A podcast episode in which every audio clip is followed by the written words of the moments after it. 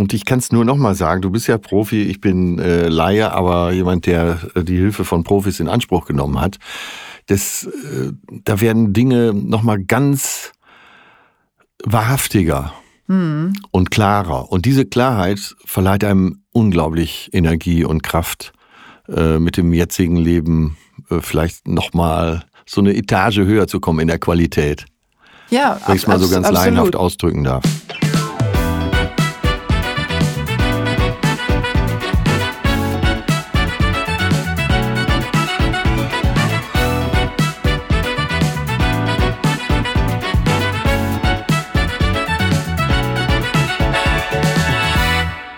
Moinsen und herzlich willkommen zu einer neuen Folge von Sensitiv Erfolgreich, der Mann, der beides kann, aus der Tonkabine von Hafengoldfilm und der Post Productions GmbH.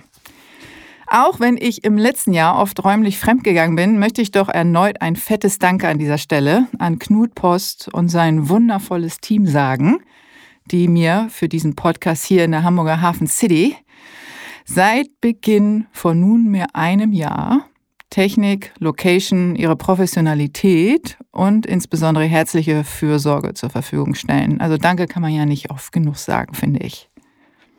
Wer meinen Podcast bereits etwas verfolgt hat oder mich gar persönlich kennt, weiß ja mittlerweile, dass ich großen Spaß an Kontroversen habe. Daran der Gesellschaft auch mal den Spiegel vorzuhalten und zu zeigen, dass nichts so sein muss, wie es scheint. In diesem Zusammenhang zum Beispiel Männer mit hoher Gefühlstiefe vorzustellen, die man eher nicht sofort als sensitiv beschreiben würde. Deswegen sitzt mir mein heutiger Gast auch gegenüber. Ein Mann, über den ich nicht nur lauthals lachen kann, sondern ebenfalls ein Mensch, der mich tief berührt. Atze Schröder. Comedian oder besser gesagt die Kunstfigur eines Comedians. Seit mehr als zwei Jahrzehnten mit Perücke und getönter Pilotenbrille in der Öffentlichkeit schon unterwegs. Spätestens jedoch, seit Atze durch die Podcasts zärtliche Cousinen oder betreutes Fühlen nur über die Ohren die Gesellschaft erreicht, springt einem seine Lebensklugheit, Tiefe und Einfühlsamkeit quasi mitten ins Herz. Damit sollte auch klar sein, dass hinter der Fassade des Komikers Atze Schröder einiges mehr steckt. Zügig nach unserem kommenden Warm-up geht es direkt sehr berührend und mit viel Gänsehaut um die liebe Familie. Die kulturelle Herkunft, die Lebensleistung unserer Väter, die dunklen Seiten des Suizids und die Weitergabe von psychischen Traumata an uns, die Kinder. Diese Aufnahme ist ein wirklicher Dialog und weniger denn je ein Interview. Denn neugierig interessiert und mit Eigeninteresse kam Atze mit vielen Fragen über mein Profiling. Wie sehen solche Beobachtungen und Beratungen eigentlich aus? Warum steht ein Geschlecht mehr im Vordergrund? Was ist eigentlich mit den Männern ab 50 los? Wie sieht Raffinesse und Durchsetzungsstärke aus? Und von da war der Weg zu einem seiner Lieblingsthemen, nämlich dem Fußball, nicht mehr weit. Also lasst euch mal mit uns treiben und los geht's. So, Moinsen. Jetzt nochmal ganz offiziell Moin und ja. herzlich willkommen in meinem Podcast Allerliebste Atze. Ja, danke nochmal für die Einladung und Moinsen von so einem Hamburger Dern äh, klingt es ja absolut äh, legitim und gut. Und ich habe mich auch schon so ein bisschen eingelebt. Ich äh, grüße mal zurück mit dem Hummel, Hummel, Mors, Mors und weiß, was das bedeutet. Das machen so viele, die glauben, dass, das, äh, dass uns das erfreuen würde, uns Hamburger. Aber äh, wir sagen das gar nicht. Aber es ehrt dich sehr, dass du, ähm, dass du das so ähm, sagen möchtest. Aber äh, ein einfaches Moin. Ja, das ne, kommt so. daher, weil äh, Mickey Beisenherz wohnt direkt ja. am ähm, äh, Hummel, Hans-Hummels-Denkmal. Ja. Und äh, wenn ich da vorbeikomme, dann finde ich es immer sehr originell, diese Geschichte zu kennen und versuche jetzt äh, neben Akkordeon spielen mich auch so ein bisschen im Hamburger Platt und äh, äh Lodi nicht am Büdel batschen und solche Sachen, die äh, gefallen mir ziemlich gut. Aber ich wollte gerade sagen, also es müsste ja eigentlich eine Sprache sein, äh, die dir gut gefällt, ne? weil sie irgendwie lustig ist. Also Plattdeutsch und äh, so dieser Hamburger Slang.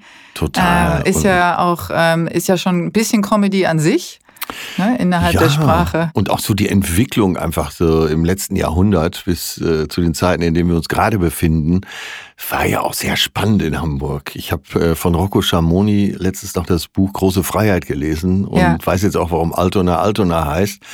Und äh, ja, solche kleinen Geschichten, so Hamburger Geschichten, die interessieren mich auch. Ja, das finde ich schön. Wie lange bist du jetzt hier?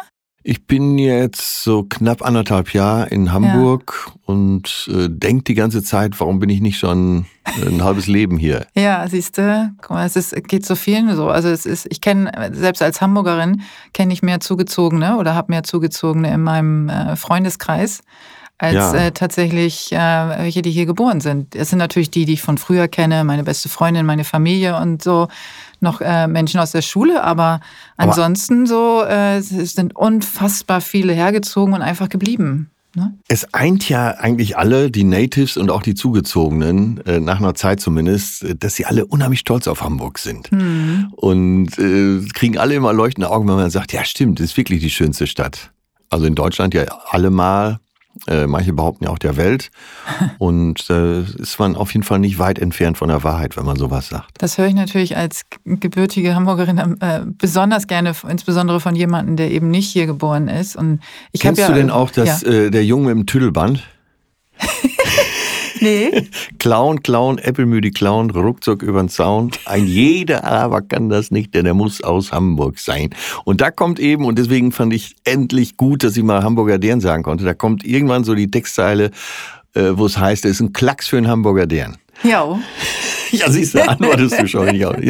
Äh, Damit will ich es jetzt auch gut sein lassen, ne? Äh, aber deswegen darfst du auch Moinsen sagen und ich sag mal Om, Digga.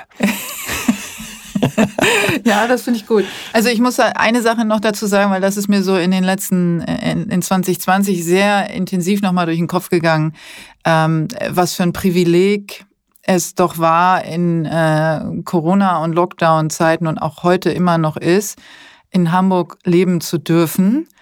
Ähm, ob jetzt äh, geboren, aufgewachsen oder nicht, aber jetzt zu dieser Zeit hier sein zu dürfen, das seinen äh, Lebensmittelpunkt nennen zu dürfen und an die Elbe zu können, an die Alster zu können, die ganzen Parks, äh, in den Parks spazieren gehen zu können und einfach ähm, ein, eine Form von Lebensfreude doch draußen erleben zu können, die Absolut. nicht jedem in dieser Zeit gegeben ist. Ne? Also Ja. das fand ich schon.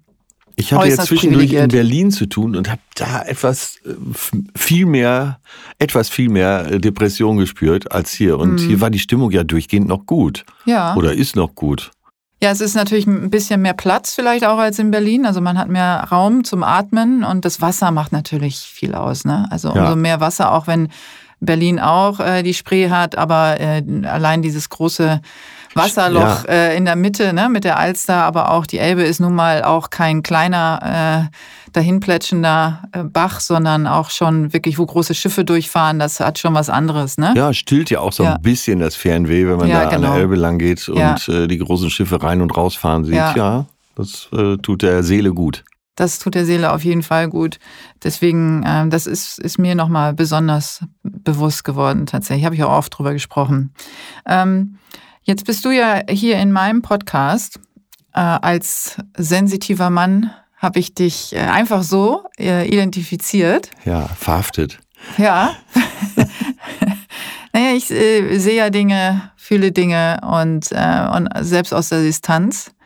Und wenn man auch so ein bisschen dein, dein Leben verfolgt hat und insbesondere auch mal deine Podcasts hört, dann äh, hört man schon was anderes raus als nur den äh, die Dumpfbacke, wie du ja selber auch sagst, oder den äh, den Proll ähm, Atze, äh, den den du ja auch als Comedian ähm, oder diese Rolle, die du als Comedian übernimmst. Und das finde ich extrem spannend und ähm, würde mal diese Frage auch in den Raum stellen wollen, um die es ja geht, weil du spielst ja einen Mann, der eine Form von Männlichkeit Ja. äh, auslebt, äh, die ja, würde ich mal so sagen, äh, in, mit sensitiv jetzt nicht so viel zu tun hat. Also mit dem sensitiven Mann, den meine Hörer und Hörerinnen in diesem Podcast kennenlernen.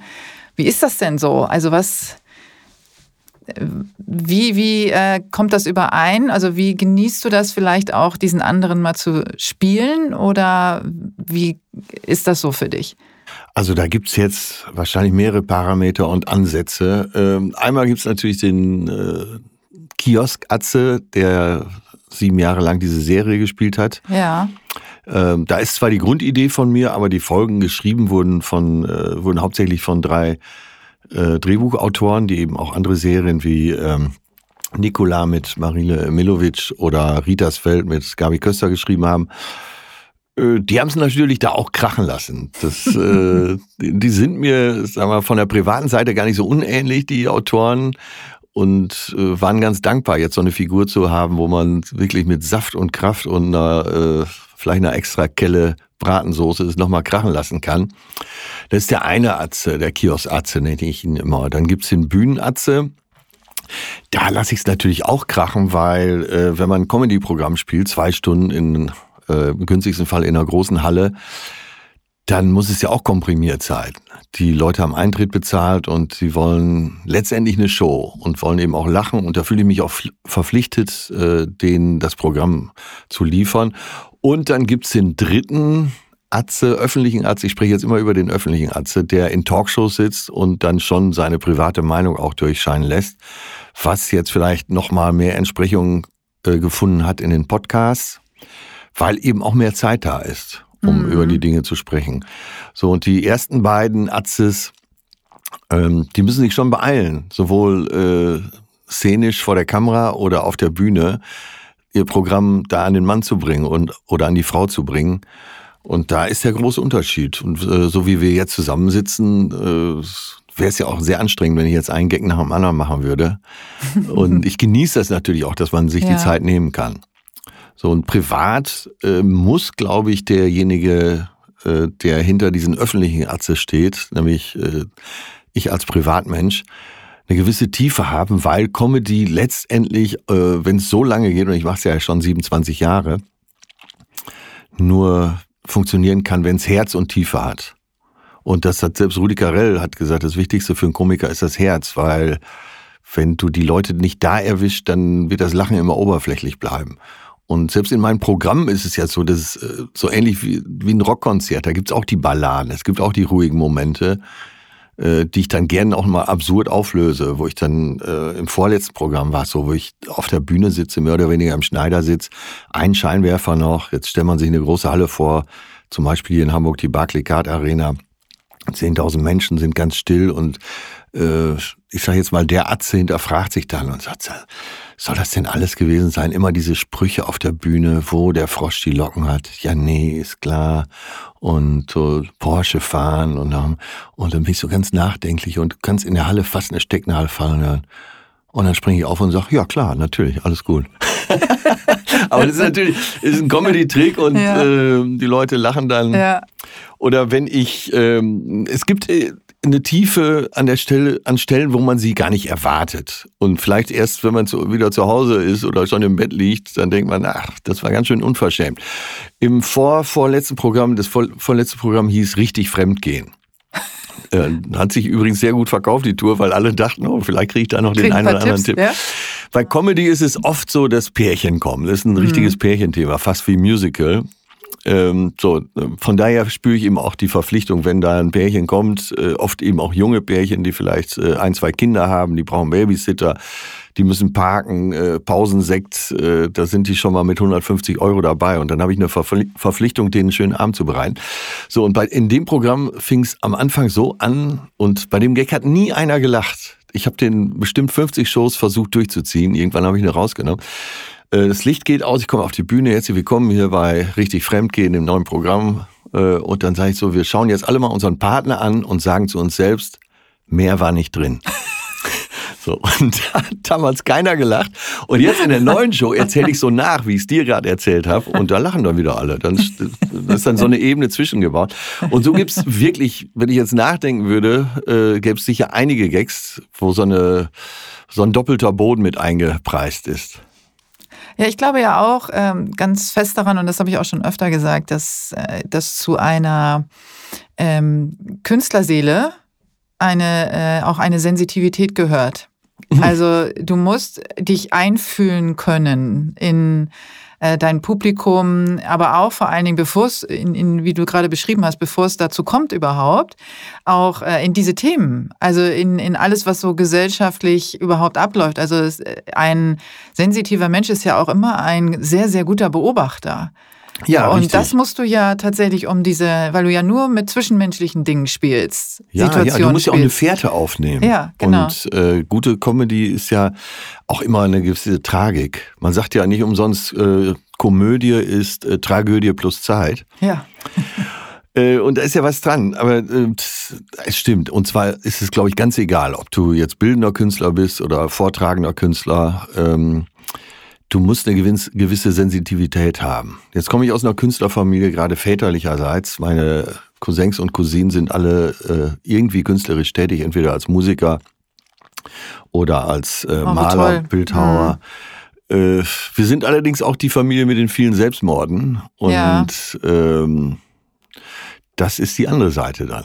Das, aber wem sage ich das? Da bist du die Expertin. Äh, sowas geht Hand in Hand. Ja, also ähm, ich, ich weiß das natürlich. Ich habe das, ähm, hab das ja gehört, äh, wie du auch davon erzählt hast. Und jetzt haben wir da auch ähm, eine Gemeinsamkeit, warum das ja auch bei dir überhaupt aufkam, dieses Thema. Und äh, du dahinter kamst, war eben ja auch, dass dein Vater verstorben ist. Ähm, meiner ist auch verstorben vor fünf Jahren. Ähm, und auch da ist ein Trauma ähm, rausgekommen, ähm, was er hatte tatsächlich ja. und auch das Trauma der Familie meines Vaters.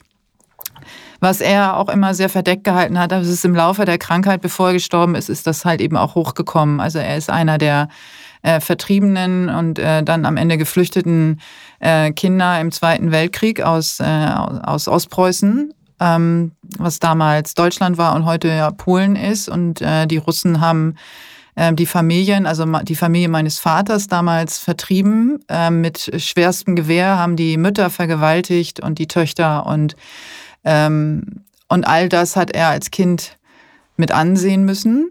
Und, äh, und hat dann, äh, ist dann nach Hamburg eben über ein Auffanglager nach Hamburg gekommen äh, mit seinem Bruder und äh, meiner Oma und äh, seiner Tante und Cousine, Cousin und so weiter und so fort. Und, ähm, und hat nie wieder drüber gesprochen. Ah, okay. Ja, das ist die ne? Generation, genau. Äh, genau wie mein Vater. Die haben halt diesen Krieg mitgemacht und sind in eine Sache reingezogen worden, für ja. die sie nichts konnten. Übersetzt das mal auf die heutige Zeit, wo äh, damals waren wir gezwungen, eine gewisse Resilienz vielleicht auch durch Wegdrücken zu erlangen. Aber heutzutage äh, ich glaube, da würden alle direkt dran kaputt gehen. Und ja. die haben das halt, äh, die haben es natürlich auch ein bisschen weitergegeben in unsere Generation. Genau, die haben das halt, ähm, also es ist ja so dieses äh, Wegpacken irgendwo hin, ganz weit nach hinten. Also mein Vater hat immer gesagt, auch wenn er, wo er meine Mutter kennengelernt hat und sie natürlich auch als neugieriger Mensch immer alles wissen wollte, ähm, aber auch sie hat es nicht aus ihm rausgekriegt und er hat gesagt, mein Leben hat erst angefangen, als ich in Hamburg angekommen bin. Ja. Von da an, alles, was davor war, ähm, existiert für mich nicht. Das ja, war seine ja. Art, damit umzugehen. Und erst als er dann äh, dement wurde und ähm, ähm, ist das alles wieder hochgekommen und dann kamen diese ganzen vergangenen Traumata und so, dann ne, standen vor, der, vor dem Fenster plötzlich äh, die bewaffneten Russen und so weiter. Ähm, kam das erst hoch und die einen, wie du auch sagst, äh, in deiner eigenen Familie wählen den Suizid vielleicht, weil sie nicht damit zurechtkommen. Ne? Die anderen äh, die Verdrängungstaktik. Ähm, das ist ja so, so ganz unterschiedlich. Und dann gibt es natürlich auch dann diese Weitergabe, die du gerade gesagt hast, ähm, an die Kinder. Ne? Absolut, ja. Mein Vater hat es, äh, glaube ich, schon von seinem Vater und seinem Opa, die ja. waren wiederum Opfer des Ersten Weltkriegs, psychisch. Ja. Ähm, und als mein Vater damals zur Wehrmacht ging, war das für den eine Erleichterung, weil zu Hause noch viel härter war. Oh, wow. und äh, ich kann das kaum erzählen, ohne ja. dass mir die Tränen kommen, ja. weil äh, da liegt natürlich äh, die ganze Tragödie, Familietragödie. Aber äh, es gibt zwei tolle Bücher darüber. Das eine ist die verlorene Generation. Mhm. Da geht es eben um unsere Väter. Und äh, von Andreas, ich komme jetzt gerade nicht auf Nachnamen, gibt's das Buch, kennst du sicherlich, Das Scheißleben meines Vaters, das Scheißleben meiner Mutter und meine eigene Scheißjugend. äh, kann ich hier nur noch mal empfehlen. Jetzt, wo ich so daher sage, werde ich es wahrscheinlich gleich mal wieder lesen. Mhm. Äh, und da war es eben auch so, dass er sagt, mein Vater war wahrscheinlich ein richtig guter Typ früher. Und dann wurde er in diesen scheiß Krieg gezogen und als er wiederkam, war der rau, verschlossen und äh, ja und brutal eben. Ja, also Ja. ich glaube natürlich auch so eine, ähm, also Gefühle kann man eben versuchen zu verarbeiten. Aber auch zu der Zeit gab es ja auch kaum Möglichkeiten, das zu verarbeiten. Und deswegen gab es eher die Möglichkeit zu sagen, ich, ich gehe in die Gefühlskälte. Ja, Ich versuche das einfach wegzuschließen, meine Gefühle, weil wohin soll ich damit? Also da sind wir ja auch wieder bei der Generation Mann, die ja heute noch sogar noch Probleme hat, Gefühle zu äußern. Und jetzt stellt man sich das mal vor mit den ähm, mit der Generation unserer Väter und, und Großväter und Urgroßväter, die äh, dann auch Kriege erlebt haben und schlimme, schlimme Sachen erlebt haben, vielleicht auch schlimme Sachen machen mussten. Weil es gab vielleicht auch manchmal nicht die Wahl. Also ich will das nicht gutheißen. Ne? Also Ja, es hat ja. nichts damit zu tun, dass ich sage, dass, äh, dass alle da irgendwie unfreiwillig reingeraten sind. Ähm, und trotzdem wissen wir einfach nicht, wie es damals war für, für, die, für die Männer, für deinen Vater. definitiv. Du weißt es einfach nicht. Wie war er in der Situation? Was hatte er für eine, für eine Möglichkeit, für eine Wahl? Und ähm, ja, also, und wie hat er versucht, vielleicht auch hinterher mit dem Bewusstsein, was passiert ist, ohne vielleicht die Gefühle zuzulassen, äh, mit dieser Schuld zu leben? Und vor allen Dingen, wie hat er versucht, dich ähm, davor zu schützen? Weißt du das? Das weiß ich ja. Mhm. Äh, Also die Lebensleistung meines Vaters aus meiner Sicht ist, dass er ähm, dahinter sich die Tür wirklich äh, erstmal zugemacht hat. Ja. Die Brutalität seiner Familie, die Brutalität des Krieges, die Brutalität der Gefangenschaft. Er war Spätheimkehrer. Der ging mit 17 aus dem Haus, kam mit 30 wieder. Wahnsinn. Sein Vater hatte ein Malergeschäft, hat ihn empfangen mit den Worten, ah, das ist ja gut, dann kannst du morgen mit auf die Baustelle fahren. Äh, die Lebensleistung meines Vaters ist, dass er doch ein sehr gut gelaunter, weicher, gefühlvoller Mann war. hm. Ab da. Der hat Glück gehabt, dass er in einen neuen Haushalt gekommen ist, in den Haushalt, in die Familie meiner Mutter.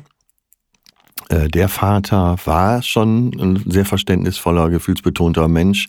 Also sein Schwiegervater, äh, meine Mutter hatte noch drei Schwestern, also es war so eher ein Frauenhaushalt. Mhm. Und das hat meinem Vater sehr gut getan und äh, der war, ähm, der war für mich schon ein sehr, sehr guter Mensch. Und aus heutiger Sicht würde ich sagen, äh, die, das war die Leistung, dass es geschafft hat, nach diesem ganzen Irrsinn noch ein schönes Leben zu führen. Und auch ein friedvolles und gefühlvolles Leben.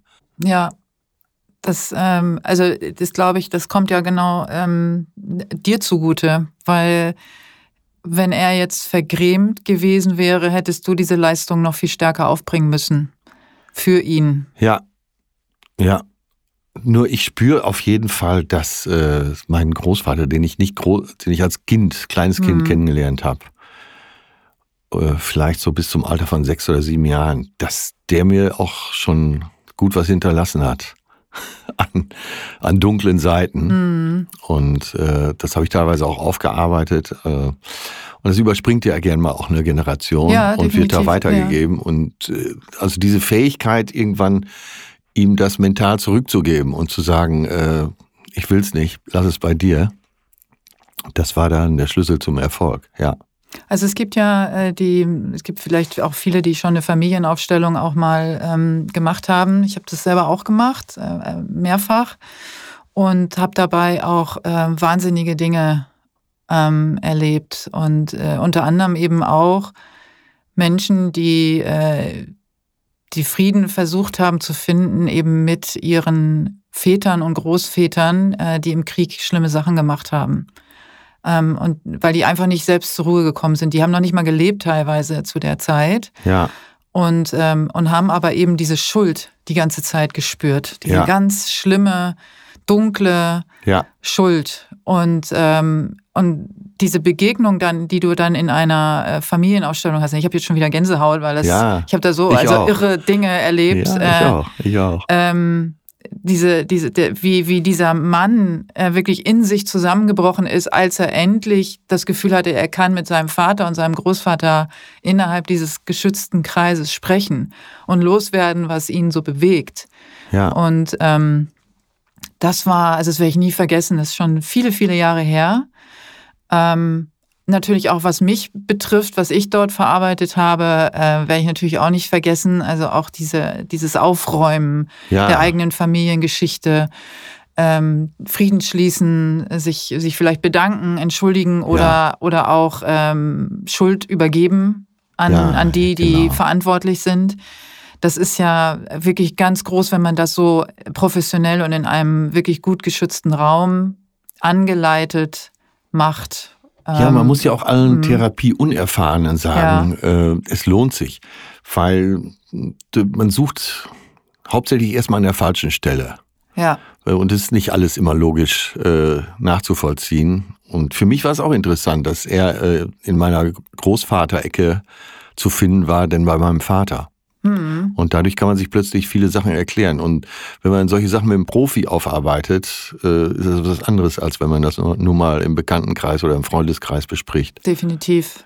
Ja. Also ich habe das auch schon oft äh, mit Kunden ähm, besprochen, also sie auch darauf aufmerksam gemacht, in einem äh, in Beratungsgesprächen, die ja auch immer sehr intim sind, die ich führe mit meinen äh, Kunden, ähm, immer die Familiengeschichte auch mit einbezogen. Ja, also die Herkunftsfamilie, vielleicht auch oder das Herkunftsland. Ja. Was war vielleicht auch in dem Land los? Also hatte ich auch schon ähm, junge Leute, die äh, gebürtig oder die Eltern gebürtig aus einem Kriegsland kommen ja. und, ähm, und die selber nie Krieg gesehen haben und nie Krieg gespürt haben, aber trotzdem aus diesem Land, also es steckt ja in ihnen drin. Unbedingt. Ja, und auch äh, natürlich in den Eltern, aber auch es steckt in ihnen. Es steckt diese ganze Herkunft, also wie hat diese ganze äh, Kultur ähm, mal gelebt und äh, wo kommen die her? Und das ist, das wird so, so unterschätzt. Ja, weil man aus, geht aus immer nur. Klima auch. Genau, ne? ja. ja, Woher kommt man und was steckt alles so in einem drin? Und äh, man betrachtet immer nur so kurzfristig, ne? Also nur so von sich äh, zu den nächsten, zu der Stadt, wo man vielleicht lebt, äh, mit den Menschen, mit denen man sich gerade umgibt und maximal kommen dann noch die lebenden Verwandten dazu. Ja. Und und es gibt trotzdem so oft Menschen, die irgendwas in sich spüren, was sie, wie du gerade auch gesagt hast, nicht erklären können. Und, Ja, äh, ja. und da hilft es wirklich, weiter zurückzugucken und, ähm, und zu gucken, wo, äh, wie haben meine Vorfahren gelebt? Wer waren die überhaupt? Wo kommen die her? Und in äh, was haben die, äh, was haben die vor allen Dingen erlebt? Ne? Ja. Das, und ich kann es nur noch mal sagen, du bist ja Profi, ich bin äh, Laie, aber jemand, der äh, die Hilfe von Profis in Anspruch genommen hat.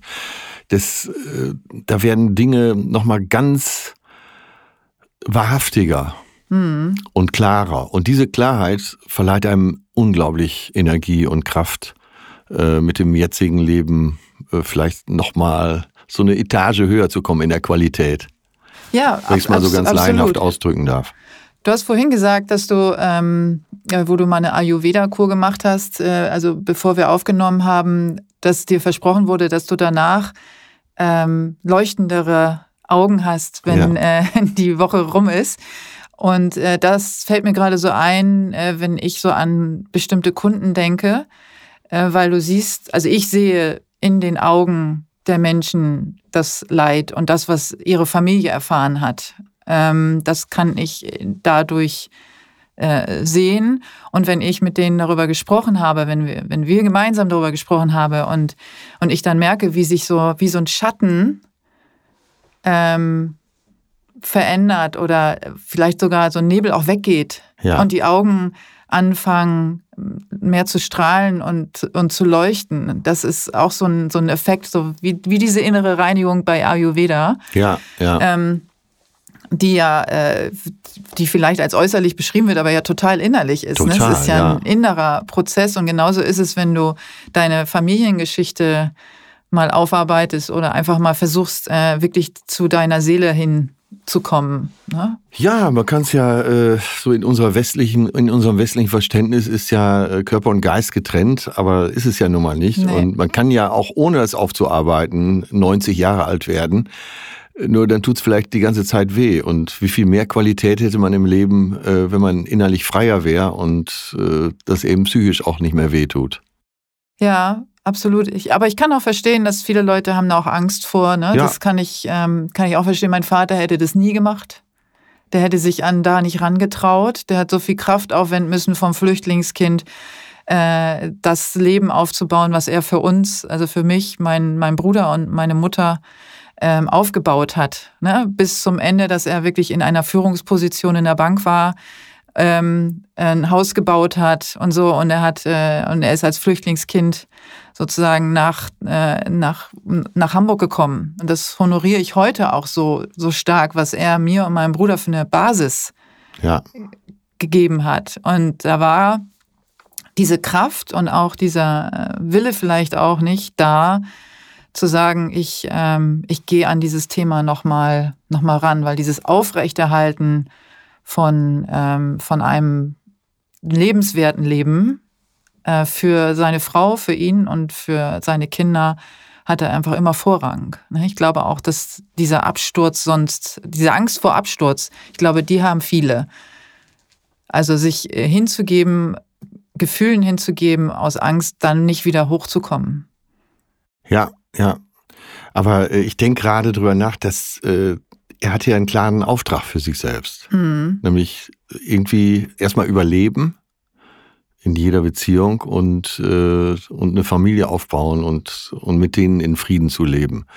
Und wir, äh, wir beide sind ja in der Zeit groß geworden, wo es ja nur bergauf ging. Hm. Ich meine jetzt so, wir haben keinen Krieg erlebt, wir haben äh, bisher keine Pandemie erlebt. Es ging ja eigentlich alles immer, es wurde alles immer besser. Und das wäre mir interessant, wenn wir jetzt mal so mit so einer Sache, Gott bewahre, aber konfrontiert würden, äh, wie viel schneller wir vielleicht aus der Kurve fliegen würden. Ja, es gibt einfach, ähm, und das habe ich ja auch in meinem Intro gesagt, es ist einfach nicht immer alles so, wie man denkt.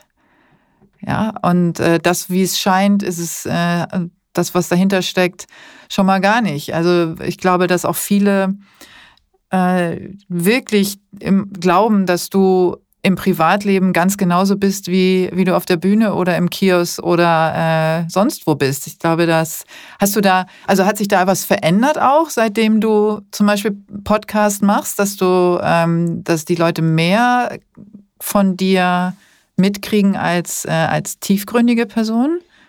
Äh, ja, auf jeden Fall. Es hat sich verbreitert. Hat Genau, sich äh, mhm. vielleicht nicht so sehr verändert, sondern verbreitert. Wobei ich tatsächlich auch dazu sagen muss, äh, das war mir kein großes Anliegen. Also mir ist jetzt nicht wichtig, dass äh, die Nation jetzt noch erfährt, äh, was ich für ein toller Kerl bin. Ich hatte ja relativ schnell nach der Landsendung, als ich da mit dem mit der Auschwitz-Überlebenden Ja. saß, Eva Sipeschi. Das äh, war im, im Februar 19, ne? Glaub Genau. Ich. Ja, mhm. da hatte ich, oder was, nee, 20. äh, meine ich ja. 20, ja. Entschuldigung, meine ich ja 20. Ja. Und äh, relativ schnell das Angebot vom Spiegel, dass sie sagten, äh, sollen wir nicht mal den privaten Atze beleuchten, wir würden gerne eine große Story machen, äh, jetzt gerade aufgrund dieser Geschichte. Und dann habe ich äh, eine Nacht drüber geschlafen, habe gedacht, nee, das muss gar keiner wissen. Hm. Äh, also da habe ich, äh, da verspüre ich überhaupt keinen Druck, jetzt äh, Deutschland aufzuklären, wer ich wirklich bin. Also äh, mir reicht's eigentlich, wenn ich als Unterhalter wahrgenommen werde. Wenn ich im Podcast oder diversen Talkshows mehr Zeit habe, mich zu erklären, ist das schön, aber es ist jetzt auch keine Notwendigkeit. Das spürt man auch nicht. Oder sagen wir mal so, äh, ich sag oft Mann, dabei stimmt das gar nicht, weil ähm, ich das nicht spüre. Ich kann gar nicht für die anderen sprechen. Männlein. Ich, ich, äh, ich spüre das äh, nicht, dass du dich unbedingt jetzt als, äh, als Privatperson darstellen willst. Ganz im Gegenteil, ich glaube, das ist wirklich sehr ähm, natürlich entstanden. Einfach so, hat sich so ergeben. Genau. Und, äh, und so fühlt sich das für mich auch ganz klar an. Und ähm, so dieses Selbstdarsteller äh, gehen würde ich dir jetzt auch überhaupt gar nicht, ähm, also diesen, das, das würde ich dir jetzt gar nicht unterstellen, dass du jetzt sagst, ich muss jetzt hier mich profilieren als Privatperson, weil dafür hältst du ja auch dein Privatleben äh, viel zu geschützt. Ja, und es ist dir wichtig, dass du da deinen Raum hast, der eben ähm, nicht in der Öffentlichkeit stattfindet.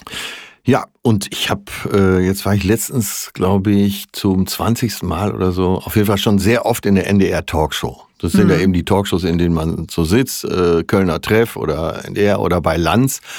Und äh, seit 20 Jahren fahre ich hier zur NDR Talkshow. Und das ist sicher nicht so, dass wenn ich nur so meine Gäste abgefeuert hätte, dass sie mich immer wieder einladen würden. Und da war es sicher schon so, dass es eine äh, Talksituation ergeben hat, wie sie jetzt vielleicht auch gerade in diesem Moment hier entsteht.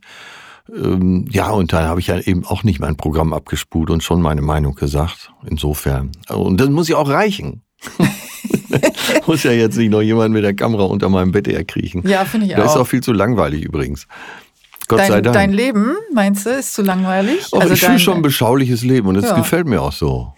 Ja. Ich habe auch oft, also ich mache mir da oft Gedanken drum. Also ähm, auch diesen Podcast habe ich ja jetzt, äh, ist jetzt fast ein Jahr, ähm, dass ich den mache und ich war vorher überhaupt nicht, äh, habe gar nicht stattgefunden in der Öffentlichkeit, sondern eher so äh, verdeckt äh, im Hintergrund. Also selbst ähm, bei Organisationen wie Viva Con Aqua, wo ich schon sehr lange bin, war ich immer im Hintergrund.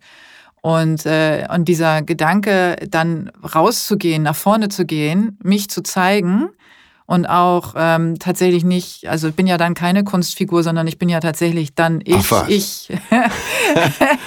Ach so, wusstest das, du gar das nicht. Das ist mir neu. das stimmt. Also, hm, muss ich, also pst. Ja, die Haare sind echt. Die, ähm, Ange, angeklebte. Sag mal, wenn ich dich jetzt ankündigen ja. würde, ja. Äh, welche Berufe würde ich dann aufzählen bei dir? Was ich alles schon gemacht habe oder was ich jetzt. Deine Beru äh, Berufsbezeichnung. Also Profilerin. Profiler. Genau. Und äh, ich bin jetzt Podcasterin. Ja. Äh, natürlich äh, produziere die noch und bin äh, ehrenamtlich aktiv. Coachst du denn auch Menschen? Ja, ja.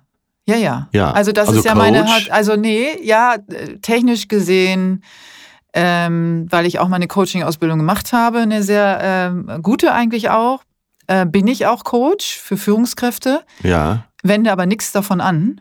Ähm, weil die, das, das Coaching nicht oder die Führungskräfte? nee, die Führungskräfte, mit denen äh, arbeite ich äh, fast ausschließlich. Nee, es geht darum, dass ich mich nicht als Coach bezeichne und auch nicht bezeichnen lassen möchte, ja. weil ein Coach nicht beraten darf. Ein Coach begleitet in der Berufsethik eines Coaches. Äh, sehr systemisch auch. Ja. Und ich bin weder systemisch noch äh, begleite ich, sondern ich bin ein knallharter Berater. Und äh, deswegen darf ich mich gar nicht als Coach, wenn man jetzt die Berufsethik so. betrachtet. Also würdest äh, mir jetzt auch sagen, ich sage dir in die äh, Fresse sozusagen direkt, was ich denke, was gut. ich fühle und was ich davon halte, was du tust und was ich glaube, was du tun solltest. Also du sagst so dann, Atze, äh, jetzt red nicht rum, du willst mich nur Richtig. belabern. Ja, würde ich dir sagen. Ich finde das ja immer sehr angenehm, wenn äh, im weitesten Sinne vielleicht, aber eben jetzt definitiv benutze ich das Wort mal, äh, ein Therapeut, äh, Therapeutin, mhm. äh, das Gender-Sternchen jetzt gerade mal mitgedacht, äh, auf den Punkt kommt und sagt, äh, ja, also so ein Blödsinn habe ich schon lange nicht mehr gehört. genau, das äh, könnte von mir sein. Ja, und man weiß ja, äh, selbst als Laie, der Selbstbetrug ist immer der Betrug, der am besten klappt. Ja. Und ich werde nie vergessen, wie ich zum ersten Mal mit einer Therapeutin zusammengesessen habe. Die war sehr erfahren, war schon 70 und eine ganz, ganz tolle äh, offene, kluge, äh, sensitive Frau. Und dann hat sie gesagt, ja, erzählen Sie doch mal. Und da habe ich so eine halbe Stunde erzählt und hat sich Notizen gemacht. Und äh, ganz am Ende habe ich gesagt, am Ende meines Monologs habe ich gesagt, Frau so und so, Sie dürfen nur nicht vergessen, ich bin ein ganz großer Betrüger am Leben. Hat sie gesagt, das habe ich schon gemerkt. und da hatten wir genau den richtigen Einstieg. Genau an der Stelle sprang der Funke über. Ja, ja, das ist gut, wenn man so Menschen, also ich habe, es gibt für mich nur einen so einen Menschen, das ist die Frau, die mich ausgebildet hat, ähm, äh, zur, als, äh, ich bin, mein Titel ist Psychophysiognomin. Ich habe das als Profilerin abgekürzt, weil die Leute schon bei der Aussprache oft Schwierigkeiten haben. Ähm, und glauben auch, dass ich sofort will, dass sie sich auf die Couch legen und ich sie ähm, einlullen kann. Kannst Dem du das Wort nochmal so, sagen? genau, siehst du? Psychophysiognomin, also das ist die Lehre von der Psyche im Zusammenhang mit der Physiognomie. Das heißt, du hast eben, als ich aus dem Taxi gestiegen bin, schon gesehen, Was ist das für einer? Was hat er für eine Stimmung heute? Ja. Richtig. Wie, Wie, wie, verpeilt ist er? Genau, wie verpeilt ist er? Wie äh, ist sein Becken gekippt? Ja. Also es ist alles, die Aufnahme von allem. Das heißt also das, was du für eine Ausstrahlung hast und das, was von außen rein vom Körper, Mimik, Gestik, Körpersprache, alles, es spricht sozusagen alles zu mir und ich bringe das dann in Da Zusammenhang. müsste ich mich eigentlich täglich beraten lassen, weil ich habe das Gefühl, äh, in meinem Leben steht jeden Morgen ein neuer Atze auf. Ja, deswegen haben wir auch eine Uhrzeit gewählt, wo wir beide unsere Gesichter schon mal klar gekriegt haben. Ne? Stimmt, ja. Also, ähm, ja, ja, für mich ist es ja eher die, die in der Lage sein, schon sprechen zu können. Also für mich ist es wirklich schwierig, aufzustehen und sofort mich zu unterhalten. ja. Also ich brauche da schon mein, äh, meine ein, zwei Stündchen, äh, die ich so Ruhe habe. Also wer da draußen versucht, mich um acht anzurufen, Ach so. da nehme ich nicht ab. Naja, Es sei denn, ist, es ja ist noch, wirklich ein äh, ist auf jeden Fall vormittags, das geht ja schon. es gibt ja auch Ja. Leute, die müssen sich beeilen, zur Post zu kommen, weil die in einer Stunde dann schon schließt nach dem Aufstehen. Oh ja, okay. Ist auch keine gute Uhrzeit, 17 Uhr bei der Post. Da ist die Schlange umso länger. Vielleicht sollte man dann lieber durchmachen und morgens versuchen, als äh, Erster da zu sein. Nein, aber das sind mal so, das sind mal äh, Weg- oder Meilensteine, die es zu erreichen gilt. Ja, naja, also wie gesagt, ähm, ich, ich versuche auch, also ich widerspreche ähm, sehr deutlich dem, der mich als Coach, das hat man vielleicht gerade gemerkt, betitelt, weil äh, das mag vielleicht verwandt sein, aber ähm, ich möchte gerne, dass auch die Berufsethik des Coaches ähm, gewahrt ist und, ähm, weil, und ich bin es eben nicht. Also ich, äh, ich berate und äh, empfehle sehr deutlich. Ähm, was dann die Menschen daraus machen, ist dann äh, natürlich ihre Angelegenheit. Also ich bin jetzt nicht so, dass ich sage, wieso hast du das nicht so gemacht, wie ich es dir vor einem Jahr empfohlen habe oder gesagt habe, sondern ähm, ich überlasse es auch meinen Kunden, dann auf mich wieder zuzukommen, wenn sie nochmal Fragen haben, wenn sie vielleicht nochmal ähm, weitere Hinweise wollen. Aber ich überprüfe das jetzt nicht. Aber die kommen in ihrer beruflichen Funktion zu dir oder kommt Beruflich auch oder die äh, tief enttäuschte Eppendorfer Hausfrau zu dir, Ich glaube, die es nochmal wissen will? Als Influencerin. hatte ich noch nicht. Sagen wir mal so. Ah, okay.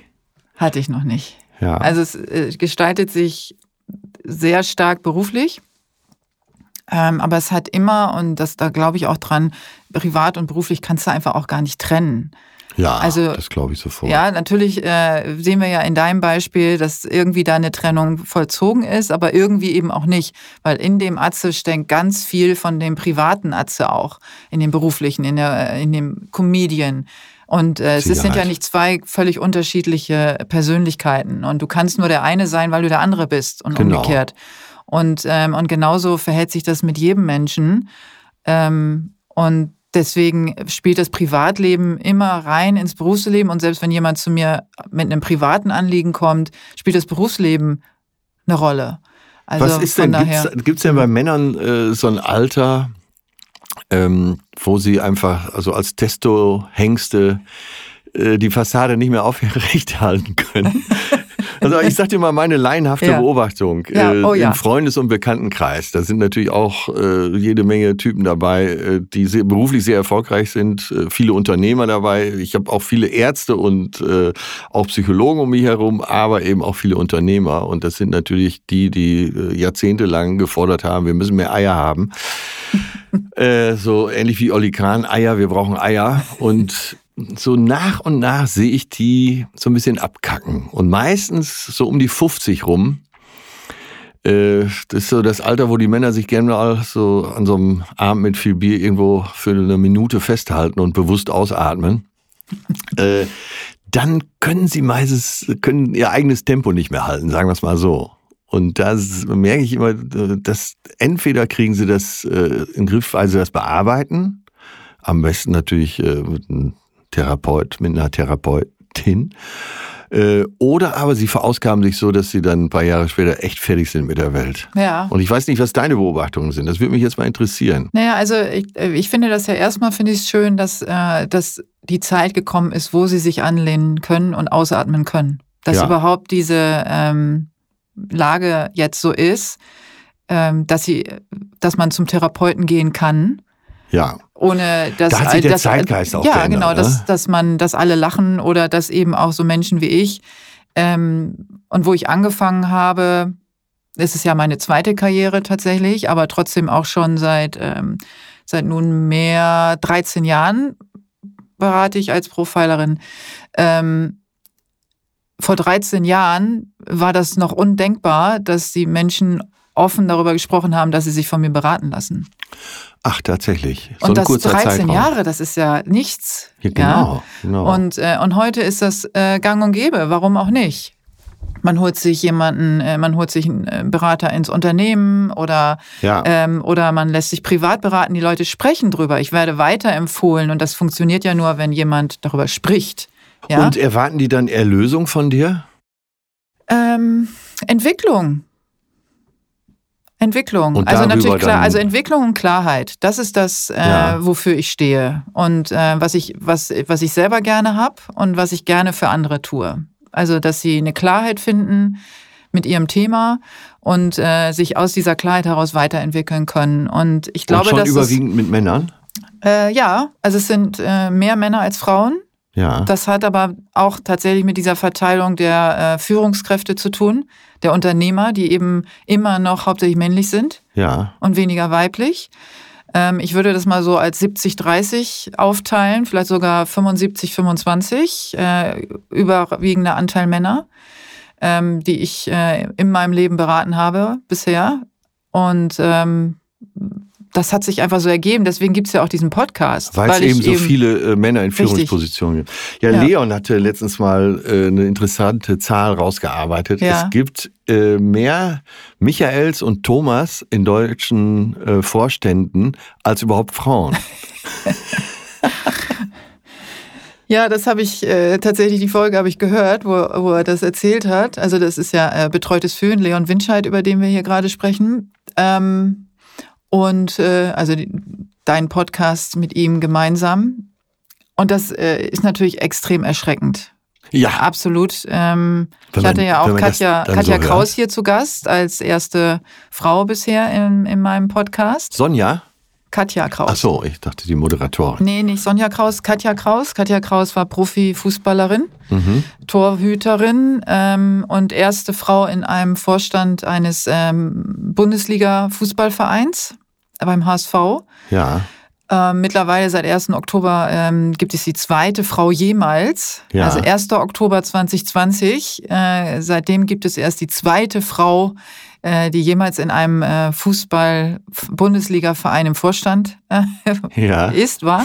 ja. das ist auch so die letzte Bastion, habe ich das Gefühl. ja, ne? genau, die wird sehr heilig äh, beschützt und, ähm, und ist heute, äh, also ist Gründerin und auch äh, geschäftsführende Gesellschafterin von Jung von Matt Sports. Ah, toll. Ähm, hat in ihrem Leben hauptsächlich äh, in Männerwelten äh, gelebt und äh, damit zu tun gehabt. Auch wenn sie natürlich in der Frauenmannschaft Fußball gespielt hat, Ja. ist es trotzdem Fußball ein, äh, ein, ein Männersport in Anführungsstrichen. Und ähm, sie ist da sehr engagiert auch unterwegs und konnte auch sehr eloquent sehr viel erzählen. Ähm, Die muss ja auch also- durchsetzungsstark sein. Ne? ja, und da haben wir auch drüber gesprochen, über Durchsetzungsstärke. Wie sieht das eigentlich aus? Wie Ja. sieht denn für dich durchsetzungsstark aus? Ähm, ich rufe mein Management an und sage, mach das mal für mich. ähm, nein, ich bin schon äh, übertrieben harmoniesüchtig Ja. und ähm, musste jetzt letzte Woche unserer Putzfrau sagen, dass, äh, dass er für vier Stunden bezahlt wird und nicht nach zweieinhalb Stunden einfach gehen kann. Und es wäre auch schön, wenn es anschließend wirklich sauber wäre. Und dann äh, erstmal habe ich mich äh, zwei Stunden gedrückt und da habe ich gedacht, naja, bevor die gleich weg ist, sage ich es ihr mal. zweieinhalb Stunden? Aber das beschreibt jetzt schon mal, äh, wie es bei mir abgeht. Dann habe ich es ihr gesagt und äh, als sie dann ging, habe ich mich dafür entschuldigt und habe gesagt, äh, dafür bringe ich demnächst auch was ganz Leckeres mit. Du Also, hast dich entschuldigt dafür, dass du. dass ich sie kritisiert habe, äh, berechtigt kritisiert habe. Also Okay, so viel zu verstanden. meiner Durchsetzungsstärke. ja, aber wie sieht denn, wenn du sagst, äh, du rufst dein Management an? Und ähm, wie sieht denn bei ihm, es ist ja ein Mann, ne, dein Manager? Äh, ja, da arbeiten aber 15 äh, Mitarbeiter, zwei Männer, der Rest Frauen. Okay, also ähm, Und diese Frauen wie- sind auch sehr wie sieht, denn, durchsetzungsstark. wie sieht das denn aus? Also wie, wie jetzt mit den Augen gucken, ne? Wie sieht Durchsetzungsstärke aus? Naja, in, äh, ich würde jetzt mal sagen, äh, einen Weg finden, sein Ziel zu erreichen. Also durchsetzen. Ja, aber wie Und- sieht das aus? Also du meinst rein- jetzt mich persönlich Nee, oder, nee, nee, ich meine, oder, oder wie, ich wie, in der wie, Ansprache zum Management? Nee, also wie, ähm, wie sehen durchsetzungsstarke Menschen aus? Äh, ich glaube, das geht von bis. Ich erreiche ja letztendlich auch mein Ziel, obwohl ich über alles versuche, die Decke der Harmonie zu ziehen. Ähm, dann bin ich halt ein bisschen, ja, sagen wir es mal so, hinterfotziger. Ne? Passiv-aggressiv. Jetzt holst du aber aus. So. Also worauf ich hinaus will, ähm, das war nämlich eben auch Thema mit Katja. Ähm, ich finde, dass dieses Bild, wie Durchsetzungskraft auszusehen hat, sehr veraltet ist. Ach so, okay, jetzt verstehe ich, worauf du hinaus willst. Ich hatte das nicht in Gänze verstanden. Also das ist eben Was ich für ein ja. Bild habe von Durchsetzungsstärke. Ja, genau. Äh, nee, das ist ganz, äh, wie heißt das denn, machiavellistisch. Äh, Hauptsache, man kommt ans Ziel. Ja, es ist ja oft Und da kann auch mit, Raffinesse gefragt sein. Ja, aber ist es eher laut oder eher leise? Äh, früher hätte ich geantwortet, auch laut, Mhm. auch mal laut. Heute würde ich sagen, je mehr ich etwas durchsetzen möchte, desto leiser werde ich. Und mein lieber Manager Töne, der mich total kennt und ich ihn, wir lachen an solchen Stellen gerne mal übereinander, der weiß, wenn ich gar nichts mehr sage, dann wird's peinlich. Und das hat er, glaube ich, von mir gelernt, auch in Verhandlungen, dass es einfach auch mal darum geht, Stille auszuhalten. Und äh, ich habe immer wirklich gern mit Frauen zusammengearbeitet, deswegen passt die Agentur auch so gut, weil so viele Frauen da arbeiten und die sind, die halten schon alle ihr Tau fest. Und äh, im Zweifel äh, sagen die dann einfach nur mal, hm, hm, hm. Und wenn das kommt, weiß ich, die sind jetzt absolut nicht meiner Meinung. ja, und überlegen nochmal. Und äh, ich glaube, damit bin ich eher zu packen, als wenn mich jemand anschreit. Da lache ich, glaube ich, eher. Und das äh, erlebe ich bei Frauen mehr als bei Männern, dass sie eben nicht aufbrausend sind oder cholerisch, sondern äh, überlegen, naja, wo könnte dieses Spiel hier hinlaufen? Die sehen da, glaube ich, schon mal den dritten oder vierten Zug. Was meinst du mit Raffinesse sozusagen? Das meine ich mit Raffinesse. Und jetzt kommt was ganz Schlimmes, das musst du aushalten, wenn ich das jetzt sage. Äh, Das habe ich zum Teil auf dem Hundeplatz gelernt. Und zwar beim Welpentreff, äh, wo eben Welpen, äh, wir hatten damals einen kleinen Hund und dann zum Welpentreff, damit man, damit die eben lernen, mit anderen Hunden umzugehen. Da sind dann viele Welpen, es sind aber auch schon Junghunde da. So, und da siehst du, wie die Rüden alle aufeinander zugehen und sich versuchen, das Futter zu klauen und umzurennen und so. Und dann siehst du aber, und da ist schon wirklich der Unterschied, die Hündinnen, wie die sich die Szenerie ansehen, das kann man da wirklich ganz genau beobachten. Und überlegen, naja, hm, wenn ich jetzt mal hinter den Tannen er- oder hinter den Büschen erst herlaufe, bin ich vielleicht viel schneller am Futter. Dann lass die Rüden sich da erstmal umrennen. Und ich hatte, äh, ich habe das natürlich immer schon erlebt, weil ich aus dem Frauenhaushalt komme. Und äh, ich fand es so interessant, dass es da auch zu beobachten war. Und das, äh, finde ich, gehört auch zur Durchsetzungsstärke, weil man sein Ziel ja erreicht. Danke, das war äh, extrem gut erklärt. Ähm, und das Aus ist dem auch das, Tierreich. Ja, und äh, ich, ich komme immer gerne aufs Tierreich zurück, weil ähm, ich nicht daran glaube, dass irgendjemand äh, den fertigen Menschen irgendwann mal irgendwo hingestellt hat, gesagt hat, so Mensch, du heißt Mensch und du pflanzt dich jetzt mal fort, sondern äh, dass wir sehr wohl mit den Tieren sehr eng verbunden sind und äh, diese tierischen Instinkte auch immer noch in uns tragen, äh, die Urinstinkte sozusagen. Äh, auch da bist du natürlich Spezialistin. Ist meine laienhafte Beob- Beobachtung im Fußballsport ist die, dass ja auch die Trainer, die früher, äh, so wie Felix Magath, äh, alle den äh, Hügel der Leiden hochgescheucht haben, bis alle gekotzt haben und Medizinbälle äh, haben durch die Gegend lassen, immer weniger werden. Wir haben ja Trainer, die auch schon mal laut werden können und äh, motivierende Ansprachen halten. Und in den Sportfilmen, die wir sehen, sehen wir auch immer äh, einen, der am besten noch zur, zu irgendwelcher äh, martialischen Musik den Männern sagt, äh, ne, was wollt ihr jetzt? Wollt ihr Loser sein? Eure Familien sitzen da. Und, und ich habe aber das Gefühl, es wird weniger. Äh, dass die Trainer, die wir heute sehen, gerade die erfolgreichen Trainer wie Pep Guardiola oder Nagelsmann oder vielleicht auch Jürgen Klopp, äh, Thomas Tuchel, äh, Jogi Löw sowieso mit seiner weichen Nivea-Haut, äh, Hansi Flick, dass es eher auch äh, leisere Trainer sind und ähm, und dass es eben auch veraltet ist, dieses alte, dieses Bild vom, vom Choleriker, der dadurch versucht, äh, mit dem Kopf durch die Wand zu gehen. Absolut. Also da sprichst du natürlich dann mein, mein leidenschaftliches Thema an, ähm, wo ich ja auch schon seit vielen, vielen Jahren äh, berate und mich auch mit äh, sehr intensiv auseinandersetze, nämlich hauptsächlich den Fußball, den Profifußball. Und äh, eins meiner großen hehren Ziele ist genau das äh, zu beweisen und zu belegen, was du gerade gesagt hast. Dann nutze ich jetzt mal die Gelegenheit. Ja. Äh, die Frage hast du noch nie gehört und ich würde gerne mal ins aktuelle Sportstudio eingeladen, weil sie komischerweise da auch noch nie gestellt wurde, diese Frage. Warum kommen die zurzeit großen Fußballtrainer deutschsprachigen Fußballtrainer, alle aus dem Schwäbischen. Zumindest aus Baden-Württemberg. da ist ja kein Erfolgstrainer dabei, zum Beispiel aus Hamburg oder, oder Bremen oder Wolfsburg. Äh. Mich hat noch keiner gefragt. Aber nein, die, ähm, die Frage gab es noch nicht. Und das wundert Die Frage gab es noch nicht. Ich glaube, Jürgen Klopp Schwabe, Tuchel Schwabe, mhm. äh, Hansi Flick kommt aus Heidelberg, äh, Joachim Löw, der Schwabe an sich äh, schwäbischer geht's ja gar nicht mehr. Kloppo-Schwabe. Es ist doch Wahnsinn. Vielleicht hat das mit dem Gemüt auch zu tun, würde ich jetzt ähm, äh, als erstes natürlich sagen, was man immer vermuten kann, dass, äh, dass es im Schwabenländle äh, und ich kenne sehr viele Schwaben, auch Viva Con Aqua ist sehr schwäbisch. Ja, tatsächlich? Ja, ja, es sind alles Schwaben. Vielleicht sind die einfach fleißiger. das habt ihr jetzt nicht gehört, Doch. ihr Viva Con Aqua. Ähm, Nein, weil äh, Fleiß ist ja äh, oft ein, äh, der Weg oder gehört ja, mit äh, ja, zum Erfolg. Äh, definitiv. Das will man ja oft nicht wahrhaben, aber Fleiß ist wichtig. Also ähm, die, die ich kenne, ja. die haben äh, tatsächlich ein, ein, einen vorbildlichen Fleiß. Ja, ne? Auch die aufgezählten jetzt Ja, gerade. ja, die du aufgezählt hast, also aus dem Fußball, als auch äh, jetzt meine Viva Con Aqua Freunde, sind extrem fleißig.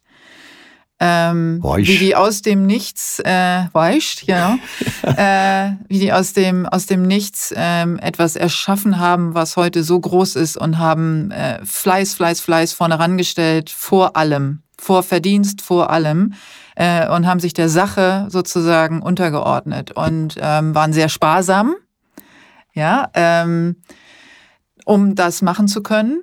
Also äh, keiner von denen lebt auch heute irgendwie auf großem Fuß, ganz im Gegenteil. Das kann man dem HSV jetzt zum Beispiel nicht und, vorwerfen, äh, dass sie sparsam sind. Ja, also ich, äh, ich, es ist natürlich für mich jetzt ein, ähm, äh, ich weiß nicht, ob ich es kulturelles Problem nennen kann. Ja. Ich finde es natürlich ganz schrecklich, dass es, dass wir kein Hamburger äh, norddeutsches Beispiel nennen können. Wirklich. Eine gute Frage. Vielleicht oder? muss man da nochmal, muss ich da, noch mal, da muss ich nochmal drüber nachdenken. Also ich muss diese Person finden, ja. äh, weil das sonst wird es schwierig für mich.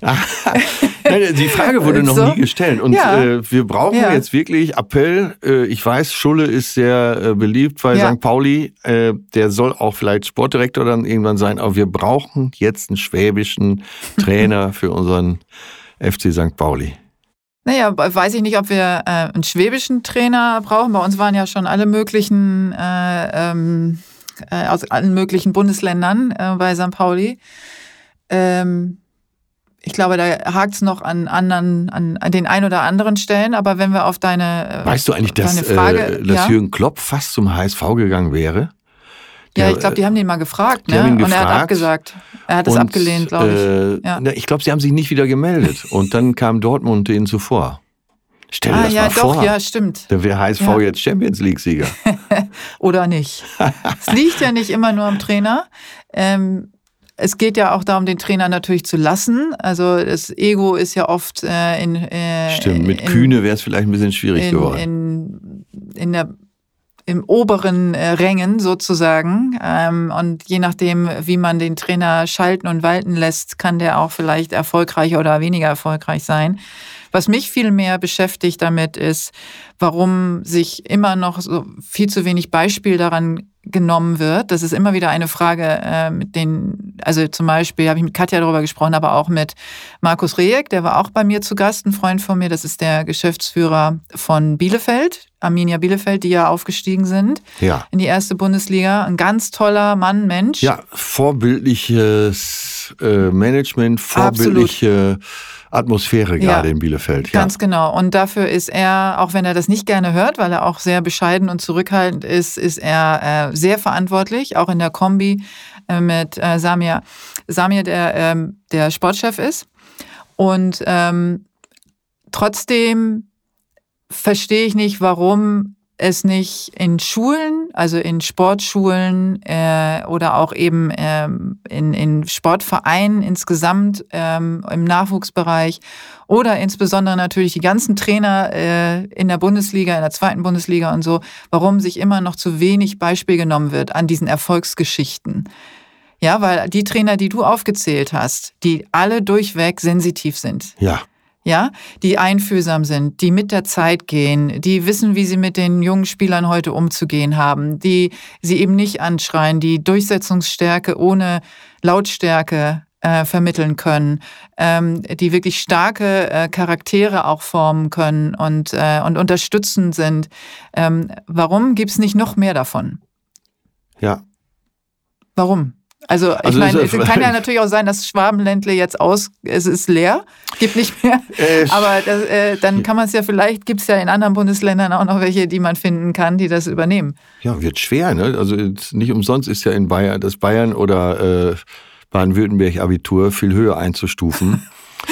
Also das äh, Oh, wo hast du denn Abitur gemacht? Hast du Abitur in gemacht? Nordrhein-Westfalen. Ja. Äh, damals hieß es 60 Jahre NRW, 60 Jahre Abitur für alle. Und äh, das stimmt auch. Ne? Das, also ich würde mal sagen, das äh, NRW-Abitur entspricht dem schwäbischen Hauptschulabschluss.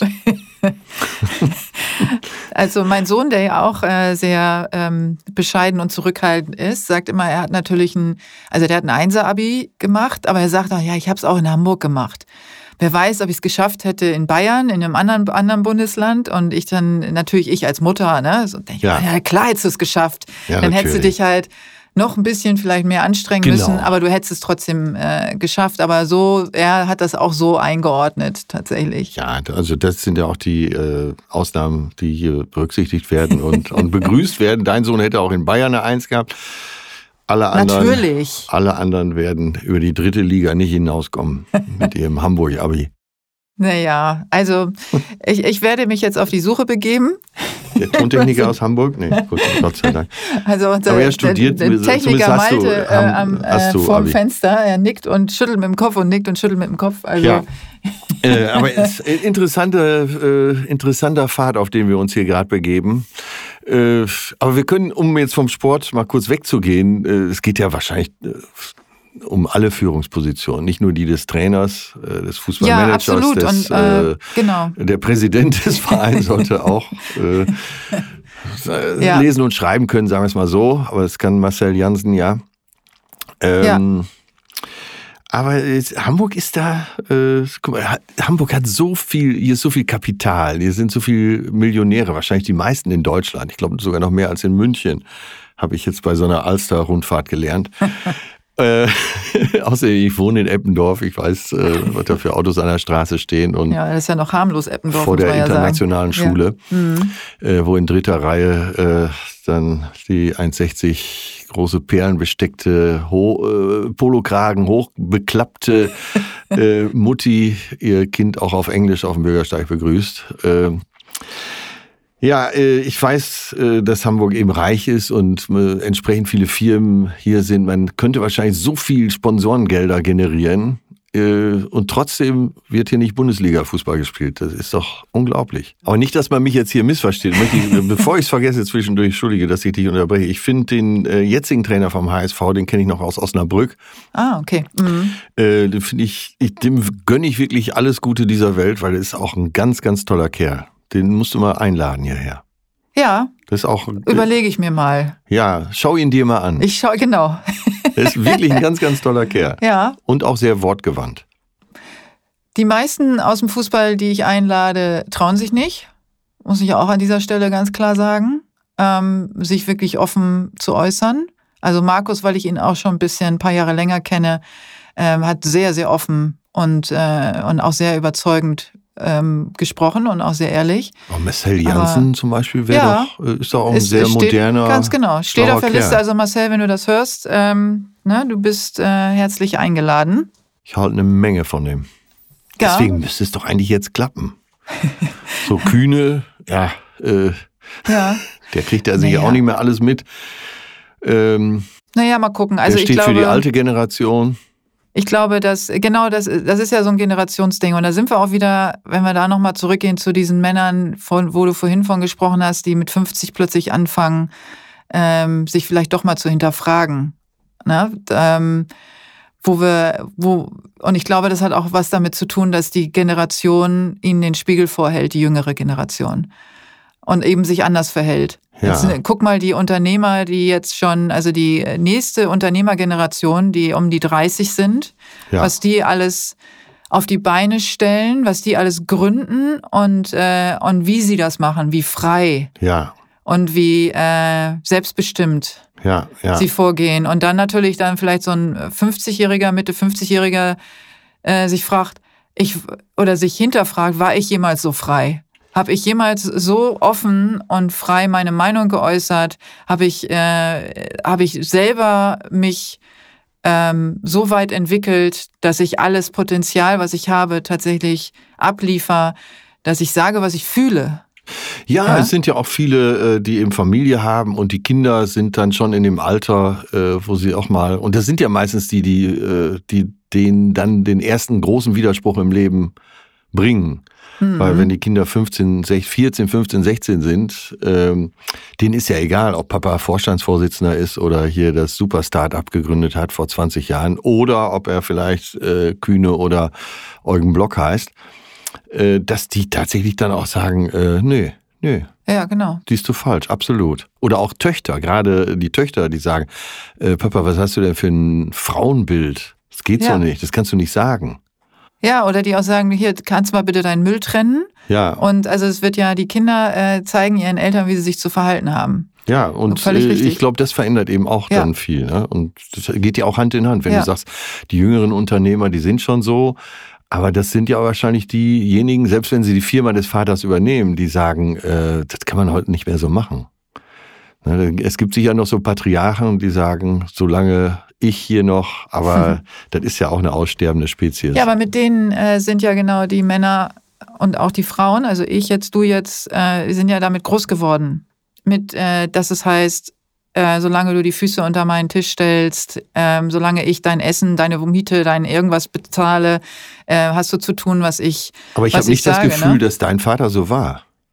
Doch. Ja, der war ja, so. Ja, ja. Mein Vater hat, also den Spruch kenne ich. Dann lag ich jetzt falsch. Ja, also mein Vater, ähm, aber das hat ja auch was mit dem Bild zu tun, der Rolle, die er glaubt einnehmen zu müssen. Aber er war ne? ja auch, wenn er sich so äh, in der, im Bankenwesen hochgearbeitet ja. hat, da war er natürlich auch eine Führungs. Er war eine sehr gute Kraft. Führungskraft. Ja. Die Mitarbeiter haben ihn wirklich sehr gemocht, weil er, ähm, er war ähm, streng, aber nie laut und, ähm, und hatte einfach viel Herz. Gab es ja? denn, äh, gab's denn Konfrontation zwischen deinem Vater und dir? Ja. Auch so, wo ihr voreinander gestanden habt und beide so die Halsschlagader draußen zwei Zentimeter? äh, ich komme nicht aus einer, Firma, äh, aus einer Familie, wo ähm, sich wirklich angebrüllt wurde. Ja. Oder laut gestritten. Aber kannst du dich ne? an Situationen erinnern, mhm. wo du gesagt hast, Vater, da liegst du falsch, das geht so nicht? Ja, kann ich mich dran erinnern. Und wie also, alt warst du da? Was schätzt du? Ähm, als Jugendliche natürlich äh, sowieso, aber äh, eine Situation, wo ich schon verheiratet war und mein Vater immer noch mein Konto kontrolliert hat. Nee. und mich angerufen hat und hat gesagt, äh, Janet, okay, der war ähm, Banker. Äh, ich habe mal deinen Kontostand geguckt und äh, da müssen wir mal reden. Und da habe ich zu ihm gesagt, nee, nee, da liegst du komplett falsch. Ich sage, ich bin verheiratet, ich bin schon Mutter. Äh, ich habe führe meinen eigenen Hausstand ähm, und natürlich habe ich mein Konto bei dir in der in der Bank, ja, und du hast da vielleicht Zugang zu. Ähm, aber vielleicht muss ich das jetzt mal ändern, weil äh, es geht. Äh, da hast du natürlich überhaupt gar kein Recht, mir zu sagen, wie ich mein ähm, mein Geld ausgebe oder wie auch immer. Hat das denn mal ausgeglichen ab und zu? also ich glaube, ähm, äh, dass innerfamiliär hätte ich mir mehr ähm, gewünscht, dass man auf mich eingeht, als, als Künstlerseele sozusagen, als sensitive Person. Aber ich bin schon relativ geschützt äh, und sicher in einem sicheren Umfeld, ähm, dass die zweite Hälfte meiner Kindheit, also ab zehn sozusagen, ähm, aufgewachsen. Und äh, meine Eltern waren über 50 Jahre verheiratet, meine Großeltern waren über 50 Jahre verheiratet. Das glaube ich, heutzutage also, gar nicht mehr erlaubt, oder?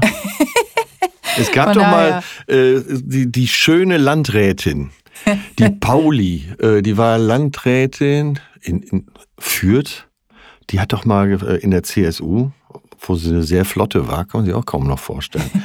äh, Wer es wissen möchte, bitte mal eingeben. Landrätin mit Namen Pauli, da kommen die unglaublichen Geschichten. Sie hat mal gefordert, dass jede Ehe in Deutschland automatisch nach sieben ah, Jahren. Ah ja, das kenne ich. Ja, ja, ja. Das war, äh, wie lange ist das jetzt her? Zehn Jahre und man oder sich so? dann ja. entscheiden kann, weiter ja, verheiratet genau, zu sein. Ja. Aber erstmal wird es gelöst. Ja, genau, ja, das war ein interessanter kann Vorschlag. Kann ich mich noch dran erinnern. Ja. Ja, spannend, damit man diese ganzen Scheidungs. Äh, Geschichten und äh, teuren Scheidungen und so vermeiden kann. Naja. Hätten deine Eltern also siebenmal Ja gesagt? ja, ich glaube schon. Das hätten die, ich glaube schon, dass sie das gemacht hätten. Oder achtmal, ne? Das nullte Mal muss man ja auch mit. Ja, also über 50 Jahre, ne? Also mehr als 50 Jahre. Naja, ja. also goldene Hochzeit äh, konnte mein Vater noch, ähm, noch miterleben, sozusagen. Ja, und haben die viel geredet miteinander oder war das äh, so ein eingespielter äh, nee, die haben sich schon erzählt, ne? was, was so im Tagesgeschehen und so. Und ähm, aber ich war eher von diesen partnerschaftlichen Gesprächen war ich eher exkludiert. Also da kann ich jetzt inhaltlich ah, okay. nicht viel wiedergeben. Du wusstest nicht, wer Bad Cop und Good Cop war. Doch. Ja? Das weiß ich. Bad Cop und Very Bad Cop. das weiß, das ist ein Klassiker. Kennst du das, wenn äh, tagsüber verbringst du den Tag mit deiner äh, Mutter, die als Hausfrau tätig ist? Ähm, und, dann, äh, und dann gehst du irgendwann raus nachmittags zu deinen Freunden, kommst wieder am frühen Abend und dann ruft dein Vater dich ins Wohnzimmer, sagt, äh, kommst du mal bitte? Weil in der Zwischenzeit meine Mutter ihr Leid geklagt hat und mein Vater mit mir schimpfen musste. Also so äh, Good Cop, Bad Cop und so, das... Äh da war die Exekutive dann zu Hause. genau. Aber wenn, wenn wir jetzt, also zu, zu meinem früheren Leben kommen, ähm, weiß ich ja von dir, hast du ja auch mittlerweile äh, mal schon öfter mal gesagt, dass du eher schüchtern warst. Ja, ich war echt schon fast krankhaft schüchtern. Und warst du denn dann Mobbing-Opfer, äh, nee, weil ich, du schüchtern warst? Ich war ja äh, körperlich immer sehr gut drauf. Ja. Äh, das war die eine Seite. Ich war ja mal äh, deutscher Meister im Gerätetouren, Jugendmeister. Äh, das heißt, ich war immer sehr wehrhaft. Das sah man auch. Also ich war sehr durchtrainiert. Also mit mir hat sich überhaupt keiner angelegt. Mhm. Und war so über die weibliche Raffinesse, die ich von zu Hause mitgekriegt habe, Oma, Mutter, Schwester, also quasi im Frauenhaushalt aufgewachsen. Mein Vater war ja auch viel unterwegs. Äh, war ich raffiniert genug, um andere anzustacheln, die Drecksarbeit zu erledigen. ich habe auch wirklich nicht, das kann ich wirklich äh, wirklich unterstreichen, ich habe nicht gemobbt. Ich habe auch schon, ich habe mir es vielleicht in manchen Fällen zu lange angesehen, äh, aber ich war auch immer, äh, obwohl ich so schüchtern war, doch raffiniert genug, dann, wenn einer zu sehr gelitten hat, äh, den entsprechenden Leuten zu sagen, hör mal, ähm, das macht hier keinen Spaß mehr, wir suchen uns mal jemand anders, den lassen wir jetzt mal in Ruhe. Ja. Hätte ich vielleicht äh, in einen oder anderen Fall früher eingreifen müssen, aber äh, nee, das ging mir schon gegen mein Gerechtigkeitsgefühl. Das aber wenn du selber von dir sagst, dass du sehr schüchtern warst, dann ist das ja schon sehr äh, mutig eigentlich für einen sehr schüchternen äh, Jungen. Ja, das war so ähm, in der Clique oder ja. im Umfeld äh, fühlte ich mich dann immer wohl und äh, mhm. da habe ich auch aufgemacht. Aber so, äh, sag mal, bis Anfang 20 einfach irgendwo ein Café zu betreten oder, oder in eine Kneipe zu gehen, alleine, wäre für mich unmöglich gewesen. Oder jemanden anzusprechen. Und wie äh, viele äh, früher schüchterne Menschen ist dieser Kern in mir immer noch vorhanden. Hm, das äh, habe ich auch gespürt, ehrlich gesagt, wo du hier heute hergekommen bist. Also im, ich äh, muss mich nicht richtig überwinden, mhm. äh, aber und so mittlerweile ist es in Fleisch und Blut übergegangen, dass ich äh, freundlich und offen auf andere zugehe, weil die Erfahrung gezeigt hat, dass meistens auch was Gutes zurückkommt. Aber so im Kern ist es immer noch so, mhm. dass ich im Zweifel dann lieber die Klappe halte. Das ist, äh, das ist ja ein sehr spannendes Thema, was natürlich auch vielen ähm, Menschen, die jetzt hier auch zuhören, äh, auch so geht, weil die meisten eher introvertiert sind ja. als ähm, extrovertiert und auch oft das so äh, vermischt wird. Jetzt würde man von dir ja auch glauben, dass du ein total extrovertierter Typ bist, weil du auf die Bühne gehst und so weiter. Ich spreche auch jeden und, an. Äh, und so. Also äh, ähm, meine Freundin kann ja. dir da äh, ein Lied von Geigen. Das, äh, wenn an der Ampel, an der Fußgängerampel rot ist, dann denkt ihr immer schon, oh Gott, jetzt spricht er wieder irgendjemand an. Kannst du die Ruhe nicht aushalten. Also nee, ich habe mittlerweile so einen Spaß daran entwickelt, ja. weil ich das früher überhaupt nicht konnte, habe ich einen Spaß daran entwickelt, mit Leuten ins Gespräch zu kommen. Aber dann vielleicht äh, kannst du dann Hilfestellung ein bisschen leisten. Also wenn du so, wenn ja. du, wenn du diese, äh, wenn du den Part nicht überspringst von super schüchtern zu heute, sondern ähm, wenn du, wenn du sagen könntest, wie kann sich jemand dahin entwickeln, offener und vielleicht in bestimmten Situationen ein bisschen extrovertierter zu sein. Jetzt hatte ich ja äh, sehr verständnisvolle Eltern und auch einen sehr verständnisvollen Papa. Ähm, und ich wollte auch immer so sein wie mein Papa. Der war mein Held. Hm. Habe ich gestern noch drüber nachgedacht, dass ich nicht wie andere äh, in jungen Jahren äh, irgendwelche Rockbands direkt gehört habe, sondern erstmal so die Sachen, die mein Vater gut fand, Glenn Miller und so. Ich weiß, dass ich zu Weihnachten mal eine Glenn Miller Scheibe geschenkt bekommen habe. Könnte mich jetzt noch in Grund und Boden schämen. äh, aber auf die Art und Weise weiß ich wenigstens ähm, fundiert, dass Sonderzug nach Pankow eigentlich im Original Chattanooga Chuchu heißt und von Glenn Miller ist. Aber das nur am Rande, das ist jetzt Kollateralwissen. Ähm, ne, mein Vater hat mir dann oftmals Tipps gegeben. Und dem konnte ich auch sagen, Papa, ach Gott, echt, ne, ich mag da nicht ins Café gehen. Und dann sagte er, Junge, wenn du Ängste hast, musst du die umarmen. Der hatte immer so schöne Bilder. Mhm. Äh, also der hatte auch so schöne Trostbilder, dass er sagte, ist doch egal, Hauptsache nimm mit dem Bus zur Arbeit oder sowas. Aber der hat dann gesagt, äh, du musst die Ängste umarmen. Wenn du äh, zu schüchtern bist, dann drehst doch um. Äh, heißt? Dann äh, nimm das doch, äh, du hast Angst davor, jemanden anzusprechen, dann nimm das doch, dreh's um und geh auf den zu. Und dann bleib auch nah dran. Vielleicht, äh, also der wusste schon um solche Sachen wie äh, äh, Distanzgrenzen und so. Das konnte er auch äh, Kindern gut vermitteln. Mein Vater konnte super gut mit Kindern, nicht nur mit eigenen, mit seinen ein, nicht nur mit seinen eigenen Kindern, sondern auch mit fremden Kindern. Wo mein Vater stand, äh, der war ein sehr, war, hatte eine sehr warme Ausstrahlung, der hatte eine tolle Stimme, der hatte tolle Geschichten. Wo mein Vater stand, waren immer die Kinder und die Frauen. und der sagte, ja, das, das musst du für dich äh, umdrehen. Geh auf die Gefahr zu. Na, das heißt ja noch lange nicht, dass es dann auch machst. Hast du dich das vielleicht dann getraut, weil dein Vater ähm, dir vermittelt hat, dass es, dass es tatsächlich funktioniert? Unbedingt, ja. ja. Der hat gesagt, äh, ich schwör's dir, das klappt. Mhm. Und du hast, weil du ihm vertraut hast ja. und ihn äh, quasi bewundert hast, weil er das kann, wolltest du das auch. Ja, ich habe ein schönes Bild gerade, was mir durch die Hirnrinde rauscht. Und zwar, äh, ich habe sehr spät erst Skifahren gelernt, bin sehr spät mit dem Skifahren erst angefangen. Und da hatte ich auch so einen Skilehrer, älterer Skilehrer, der so war wie mein Vater. Und äh, der, klar, wenn du spät im Leben äh, mit sowas anfängst, dann bist du unsicherer als wenn du als Kind schon da den Berg ohne Angst runterrutscht. Deswegen ist das Bild auch so schön. Und äh, dieser Skilehrer, den ich hatte, der hat mir irgendwann gesagt, pass auf, ich gebe dir für jedes Mal, wenn du hinfällst, äh, gebe ich dir ein Bier aus, nachher, mhm. wenn wir in der Hütte sind. So, dann habe ich mich da runtergestürzt, so mit dem leichten Vorsatz, äh, mich mal auf die Klappe zu legen. Und dann, wenn, wenn so diese Angst weg ist, dann fährst ja. du ja viel leichter runter. Und das ist eigentlich ein schönes Bild, was auch dazu passt. Und genau so kann man sich äh, den Berg der Schüchternheit runterstürzen. Und wenn man es so wie ich oft genug gemacht hat, dann äh, ist vielleicht diese Schüchternheit im Kern noch vorhanden. Aber mittlerweile habe ich so einen Spaß an der Umarmung fremder Menschen, dass, äh, wie gesagt, meine Freundin schon manchmal die Füße über den Kopf zusammenschlägt. Und die ist auch sehr kontaktfreudig. Ja, Gott sei Dank. Ne? Stell dir mal vor, sie hätte jetzt gar keine Lust auf Menschen. Ne? Dann äh, wäre es ja auch sehr. Ja, und die ist wie du, nordisch by ja. nature. Die kommt ja. äh, aus Dithmarschen. Ah, cool. Äh, für die mhm. war Hamburg immer Süddeutschland. äh, aber die ist äh, eben auch so warmherzig und ja. so offen. Äh, und wir sind beide sehr gern gesehene Partygäste. Ja. Nicht nur, weil wir wirklich auch jedes Bier mittrinken, sondern äh, weil wir uns mit allen unterhalten ja.